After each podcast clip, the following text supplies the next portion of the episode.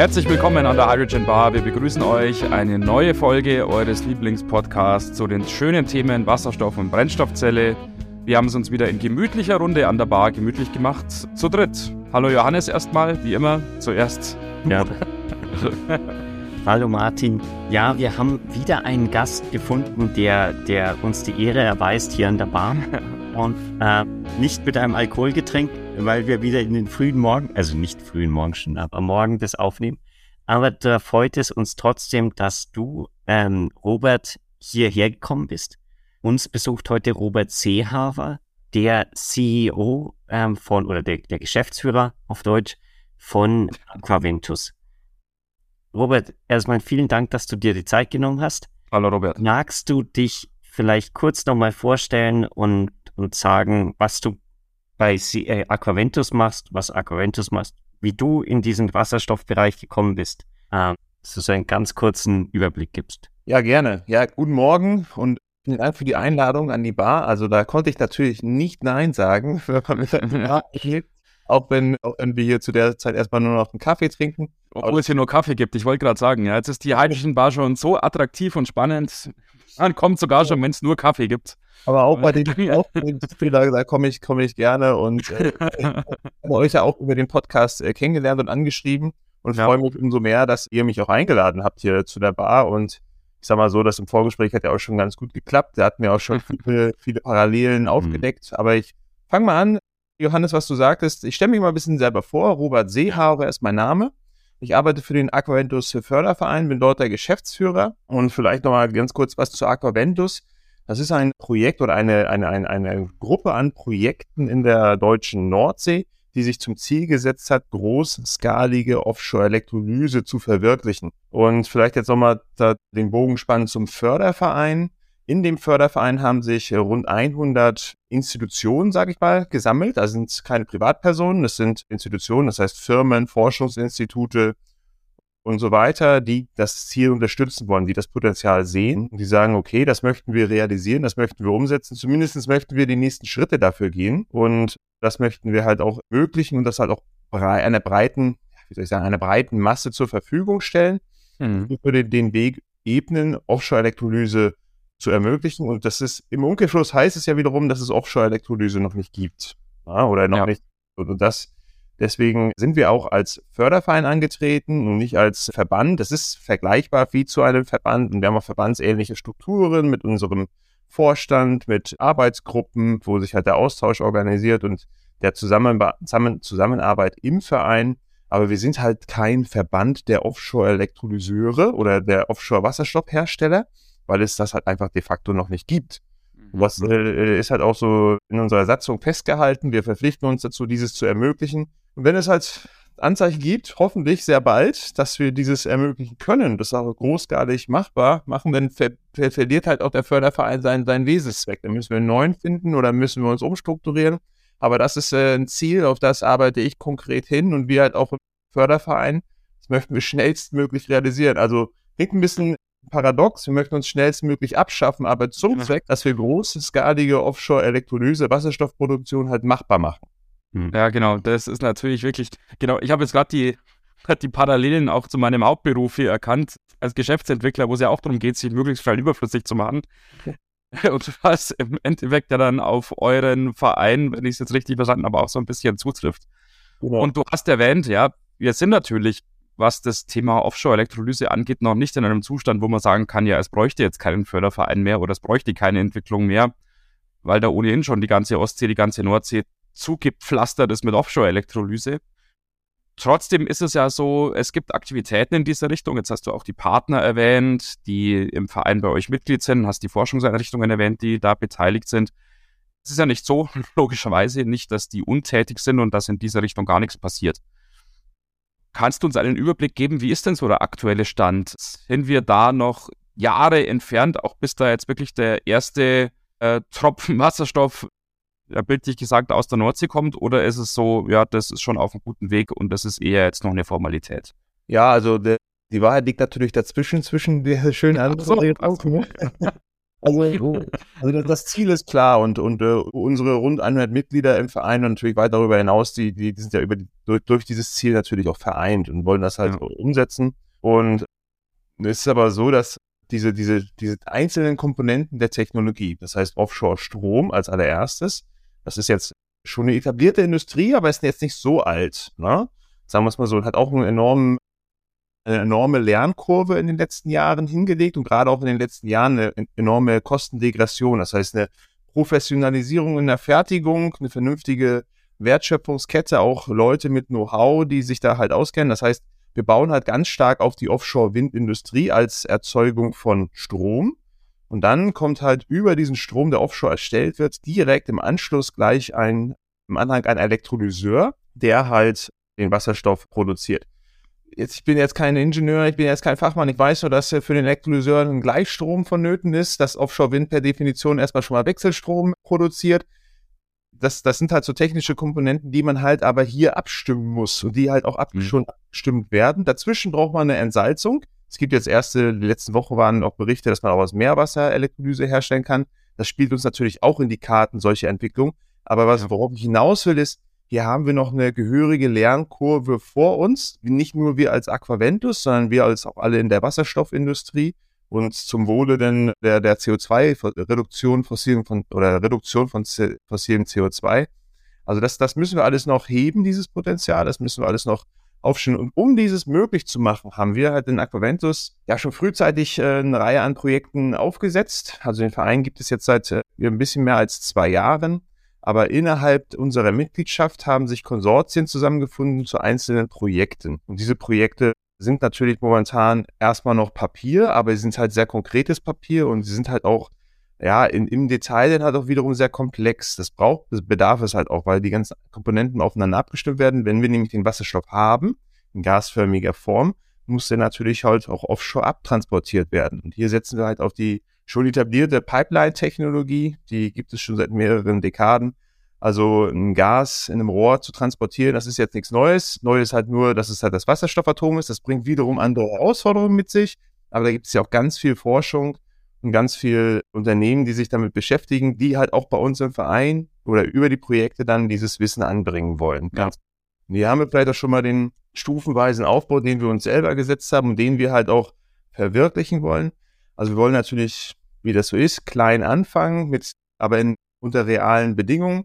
Aber die Stufe der, oder der, der Reallabore ist schon fast vorbei. Wir wollen vor Helgoland eine Windturbine hm, aufstellen, die eine Größe von 15 Megawatt hat, die halt im dualen Modus Strom und Wasserstoff produziert. Wenn der Strom auf Helgoland nicht gebraucht wird, dann setzt sie halt hier an und äh, macht netz- und systemdienlich halt Wasserstoff. Dieser Wasserstoff dann über eine kleine Pipeline halt auch im Probemodus nach, wird nach Helgoland transportiert und soll dort verwertet werden. Da gibt es verschiedene Möglichkeiten. Das kann im Schiffsverkehr sein, das kann in der Wärme sein.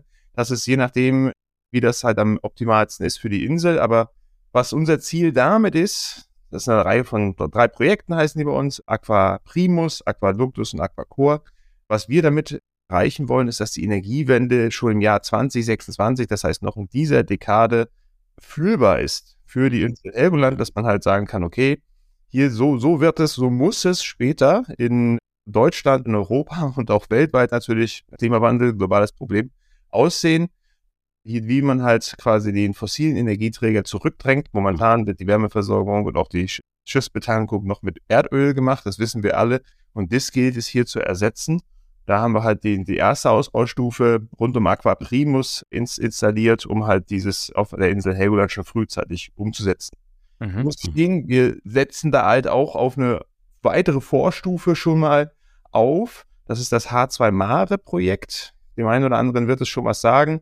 Das ist äh, ein Projekt, eines der drei Wasserstoffleitprojekte des Bundesministeriums für Bildung und Forschung. Das ist auch eine größere Initiative, ein bunter Blumenstrauß an verschiedenen Institutionen, Unternehmen sowie Forschungsinstituten, die genau diese Technologie im Labor jetzt erproben und wenn sie dann halt erprobt gilt, diese ganze Feinabstimmung der einzelnen Komponenten, was sind in der Regel so chemische Prozesse, die gerne langweilig vor sich her blubbern, jetzt beispielsweise bei der Elektrolyse. Und wenn wir halt raue Offshore-Bedingungen haben mit ja. so einem Wetterwechsel, mhm. haben wir die halt nicht gegeben. Und da müssen wir halt uns darauf einstellen, es geht bis hin welcher Kleber ist bei welcher Temperatur und welchem Windgrad an welchen Komponenten halt am optimalsten. Das sind alles Sachen, die können wir halt auf Land wenig exerzieren und, und mhm. oben. Deswegen gibt es halt diese erste Stufe im Zusammen im Verbund mit H2 Mare oder wir wollen halt sehr viele Learnings aus dieser Stufe halt schon mitnehmen in unsere Stufe Aqua Primus. Wir hören aber dabei nicht auf. Also dieses, dieses Ziel, Helgoland zu dekarbonisieren, schon in dieser Dekade ist sowas wie so ein Windfall Profit, soll halt weitergehen. Wir haben vom, vom Bundesamt für Seeschifffahrt und Hydrographie eine Fläche, oder nicht wir, aber eine Fläche wurde ausgewiesen für die sonstige Energiegewinnung. Das ist 102 Quadratkilometer. Das ist in der Fläche, wo jetzt gerade auch die, oder in, der, in dem Gebiet, wo jetzt gerade die Wind-Offshore-Ausschreibungen laufen, weil wir wissen alle, dass Deutschland hat sehr ambitionierte erneuerbare Energieziele. Hier möchten wir mitarbeiten. Und das eine ist halt die 30 Gigawatt bis zum Jahr 2030 an erneuerbarem Strom aus, aus Offshore-Gebieten, inklusive der Nordsee halt zu produzieren. Und da in diesem Gebiet haben wir eine, eine kleinere Fläche im Verhältnis zu den anderen, aber schon sehr groß. Und äh, ein Gigawatt, die wir halt äh, auch mit Offshore-Elektrolyse dann im, aus unserer Sicht den zweiten Schritt erschließen wollen. Okay. Ist doch ganz wichtig, dass wir diese, diese Fläche halt auch nochmal teilen, dass wir hier auch nochmal sukzessive vorgehen, weil wir glauben, dass mit erhöhter Teilung und erhöhte Flächenteilung halt wir einfach schneller sind. Ne? Ja, ja. Wenn, wenn ihr das jetzt aufbaut in deinem Helgoland, du hast ja gesagt, es gibt ja eigentlich ähm, Offshore-Elektrolyse noch nicht. Kann man da dann einfach irgendwie so einen Elektrolyseur vom Land quasi nehmen und den, den baut man in die Windturbine rein wie und dann, dann schaut man dann mal, was, was, was rauskommt? Oder, oder habt ihr da wirklich dann so jetzt Projekte, sozusagen Unterprojekte, wo ihr die Elektrolyseure anpassen müsst, wo, wo ihr dann schauen müsst, müsst dass ja, die Korrosion nichts ausmacht und so weiter. Äh, wie läuft es denn ab? Genau, das, das, sind, das sind hauptsächlich die, die, die Fragestellungen, die sich halt aus dem Mare, H2 Mare Projekt im Zusammenverbund mit einer weiteren Ausbaustufe Aqua Primus ergeben diese Fragestellungen, die wollen oder wollen halt die Unternehmen, die in den Konsortien zusammenarbeiten, halt beantworten.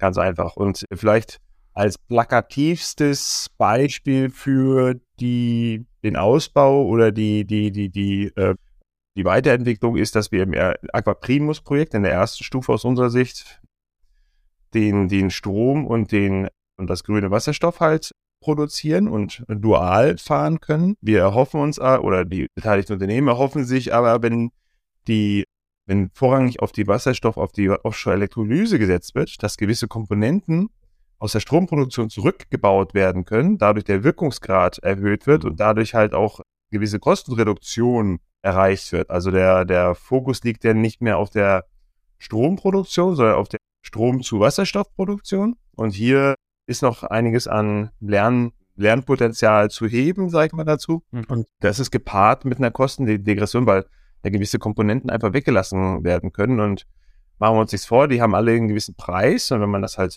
weglassen kann, wird dann halt äh, die Investitionskosten geringer, die Investitionskosten verringert. Das ist die klassische Kostendegressionskurve bei technologischen mhm. Entwicklungen.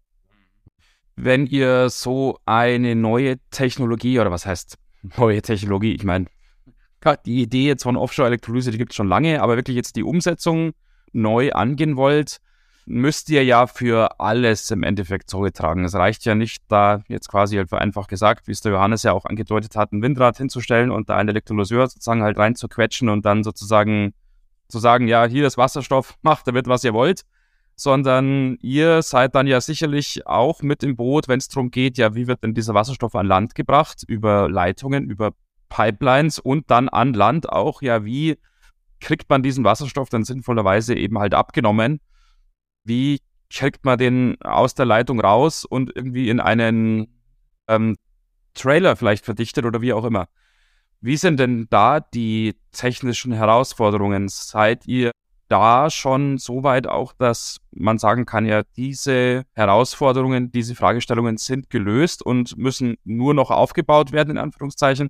Oder gibt es auch da noch Dinge, die zu entwickeln oder vielleicht mit den Forschungspartnern zusammen angegangen werden müssen? Ja, wunderbar. Danke für die Frage. Weil jetzt in meiner ersten Ausführung habe ich halt nur auf die oder nur auf, auf die Windwasserstoffproduktion jetzt erstmal mich fokussiert. Aber der Transport in der zweiten Stufe, im, im sogenannten Midstream im Energiesektor, ist ja auch ganz, ganz wichtig. Und hier setzt auf die schon etablierte Pipeline-Technologie. Also hier muss ich sagen, dass es, das, es gibt immer Feinheiten, die man verbessern kann. Man, man lernt ständig dazu. Das äh, brauche ich jetzt hier nicht predigen. Ich weiß nur aber, dass die Technologie größtenteils etabliert ist. Das ist auch keine Rocket Science. Das, und dieses, diesen Vorteil, den machen wir uns hier zu, zu nutzen. Und da gibt es noch einen weiteren Vorteil, den wir uns entscheidend zu nutzen machen.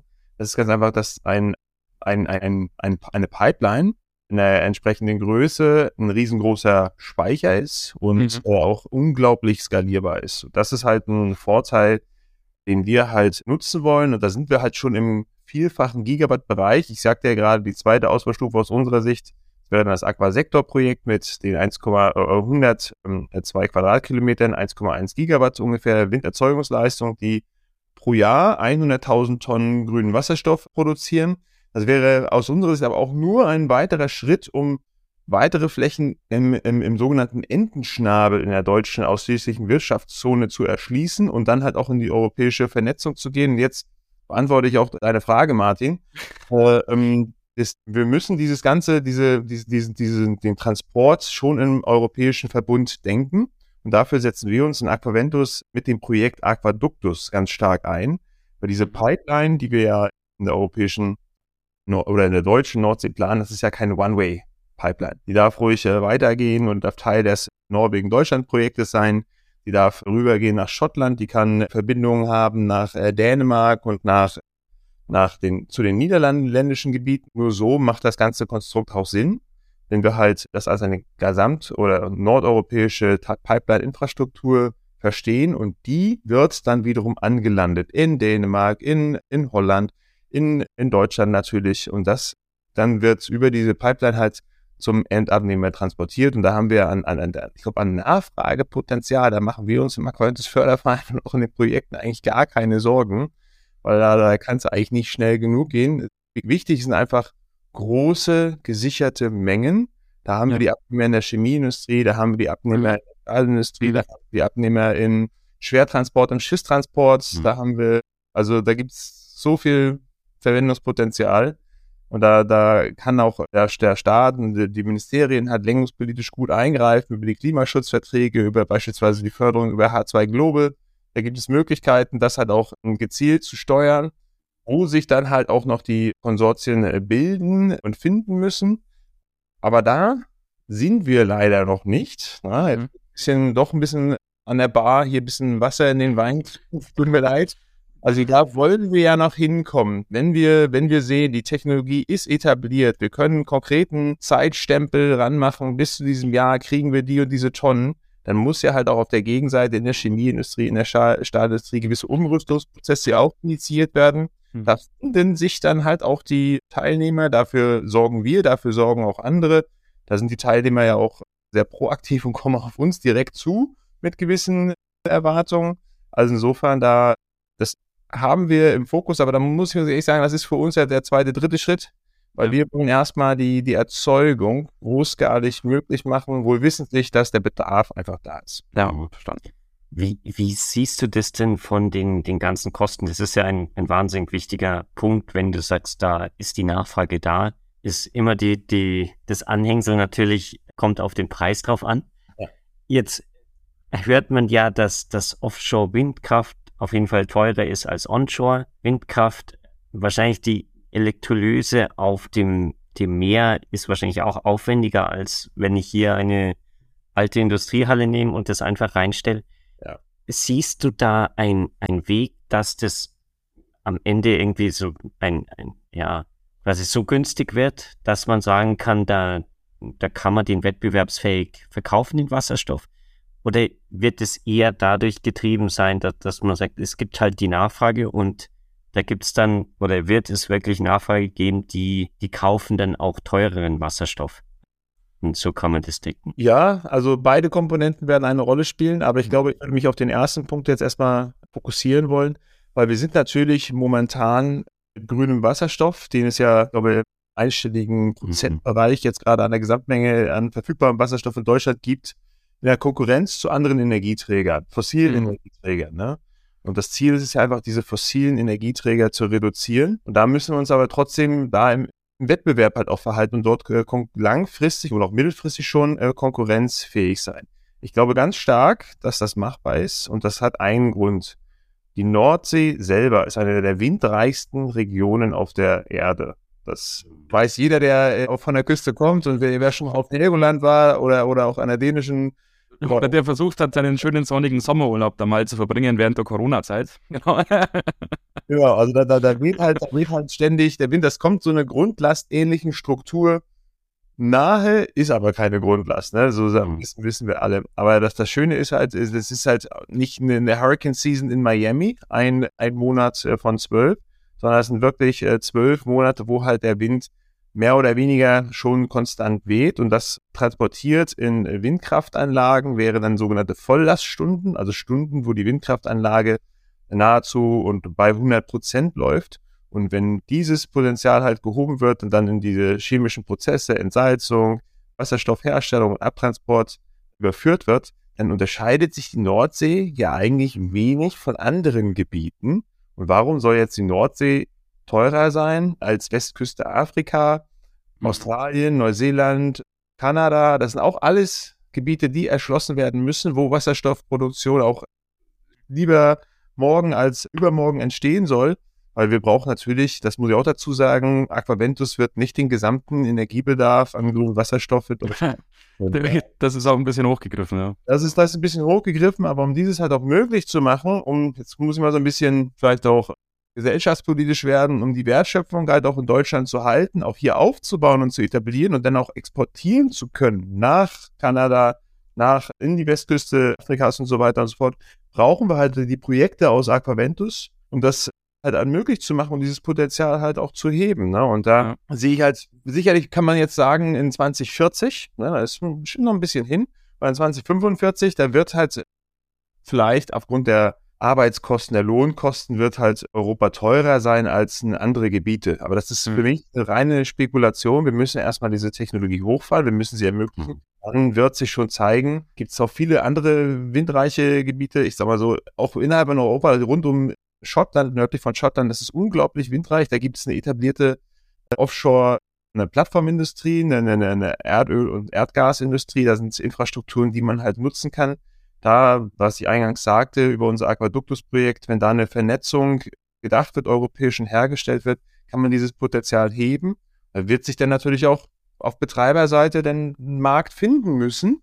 Aber bisher haben wir noch keinen Markt. Bisher haben wir nur geringsten Mengen homöopathisch ja. Dosen an grünem ja. Wasserstoff. Und da müssen wir, aus diesem Punkt müssen wir rauskommen. Wir müssen aber auch glauben, dass, dafür treten wir ja ein, dass dieses Potenzial der Nordsee dafür ausreicht. Und ich sage schon, dass das von den Rahmenbedingungen, von den Fundamentalbedingungen spricht halt sehr, sehr viel für die Nordsee. Und das sieht man ja auch an der Offshore-Windindustrie, wie du sagtest ja, Johannes. Die Preise sind halt momentan natürlich höher als onshore, aber wir als Menschheit und als Bundesdeutsche wohnen halt dann doch eher auf dem Festland und nicht in der Nordsee. Das heißt, die Flächenkonkurrenz ist in beiden Fällen gegeben. Auch in der Nordsee, aber in geringeren Ausmaß. Und wenn da ein großes 300 Meter hohes, na 300 Meter ist ein bisschen übertrieben, aber 100 Meter hohes Windrad steht, dann ist es weniger furchteinflößend, als wenn es direkt vor meinem Haus steht. Mhm. Ja, genau. Letzte Frage für heute. Wir erreichen leider schon wieder so das Ende unseres Gesprächs heute. Diese Technologie der Offshore-Elektrolyse, die steht natürlich sozusagen auf den Schultern natürlich von Offshore-Windkraft. Und Offshore-Windkraft ist jetzt ja eine Technologie, die jetzt auch noch nicht allzu alt ist, aber die in gewisser Hinsicht ja schon etabliert ist. Es gibt diverse Offshore-Windparks nicht nur in der Nordsee, sondern auch in anderen Regionen dieser Welt, wie du es ja auch gerade erwähnt hast. Wie schätzt du diesen Zusammenspiel dieser relativ etablierten Technologie Offshore-Windkraft mit dieser verhältnismäßig neuen Technologie Offshore-Elektrolyse ein? Ist auf der Windkraftseite noch, mh, hm, sind da noch Problemstellungen da, die gelöst werden müssen oder sind wir, hm, was jetzt die Offshore-Windkraft angeht, auf einem Status, wo man sagen kann, wir haben diese Technologie so fortentwickelt, so im Griff, vielleicht durch Herausforderungen, auch die wir in der Vergangenheit gemeistert haben, dass unsere Konzentration mehrheitlich auf der Elektrolyse liegen kann? Oder gibt es auch auf der Windkraftseite noch Sachen, die einfach noch nicht gut funktionieren? Also nicht gut funktionieren, es funktioniert schon sehr gut. Ne? Ansonsten wäre ja die, die Kostendegression, die wir in den letzten, gerade in den letzten Jahren gesehen haben, nicht möglich gewesen. Ja. Und ich bin, bin kein ausgewiesener Offshore-Experte, aber das, was ich mitbekommen habe, ist schon sehr beeindruckend, wenn man sich auch einfach die Produktions, ähm, äh, die, die, die, die, die Erkenntnisse und die Erfahrungen in der Produktion offenbart. Also früher war es natürlich, oder früher, also vor ein paar, ein paar Jahren waren das noch mehrere Schritte und hat ein bisschen länger gedauert, bis ein Offshore-Windrad Nordsee oder Ostsee oder Offshore hm. werden musste. Jetzt geht das alles in einem Schritt. Da fährt ein Schiff raus. Also das ist, das sind alles in, in, der, in der Wertschöpfungskette hat sich so viel etabliert und so viel Wissen angesammelt, dass man halt, halt sehr kosteneffizient und auch schnell installieren kann. Und diese, mhm. diese, diese Erkenntnisse, diese, diese, dieses, dieses Optimieren, da glaube ich auch den deutschen Ingenieursgeist und weiß ja, dass wir im Anlagenbau halt schon große Erfahrungen hingelegt haben, die werden, die werden ja nicht aufhören. Das ist ja nicht äh, gesättigt jetzt, diese Erkenntnis. Nur wird es da auch weiter, ja, weiter positive Merk oder positive Erkenntnisse geben, die man sich zunutze machen kann, die aber auch allen Offshore-Belangen zugutekommen. Allerdings, und das ist der Punkt jetzt und die Antwort auf deine Frage bezüglich der Offshore-Elektrolyse, da sehe ich halt auch noch, noch viel, viel mehr, eine größere Lernkurve, viel, viel mehr Potenzial, das erwähnte, kos erlernte kostenbringend kostenreduzierend anzuwenden. Und da ist halt jetzt, wie soll ich sagen, da, da, da sollte jetzt nicht der Fokus von Offshore-Windkraft auf Offshore-Elektrolyse geswitcht werden. Das sollte einfach dieser Fokus Offshore-Elektrolyse, der sollte einfach weiter ausgebaut werden. Und diese Erkenntnisse aus einem stufenweisen, schrittweisen Hochbau, wo wir uns ja auch, wofür wir uns ja auch einsetzen und das ermöglichen wollen, dann halt angewandt werden. Also es, es ist in beiden Belangen Beide Bereiche sollen weiter optimiert werden. Nur bin ich mir eigentlich ziemlich sicher, und das sind auch viele Mitglieder bei uns im Verein, dass der auch bei der Offshore-Elektrolyse noch die größeren Quantensprünge erzielt werden. Mhm. Ja, super. Vielen Dank für diese Einblicke. Ja, wie Martin gesagt hat, die Zeit ist um. Wir ja. freuen uns aber, dass wir nächste Woche nochmal weitermachen mit dem Gespräch. Bis dahin wünschen wir dir eine gute Woche, unseren Zuhörern natürlich auch eine gute Woche. Wenn ihr Fragen habt an Robert oder an uns oder generell zu Wasserstoffelektrolyse auf dem Meer, dann schreibt uns gerne über www.hydrogenbar.de, da gibt es ein Kontaktformular, oder direkt per E-Mail kontakt.hydrogenbar.de. Genau. Und ansonsten nochmal vielen Dank fürs Zuhören für heute. Und wir auch nochmal vielen Dank an dich, Robert. Schön, dass du da warst. Wir freuen uns auf die Fortsetzung unseres Gesprächs in der nächsten Woche und hören uns am nächsten Mittwoch wieder. Macht's gut. Bis dahin. Vielen Dank für den Kaffee. Bis nächsten Mittwoch. Ciao.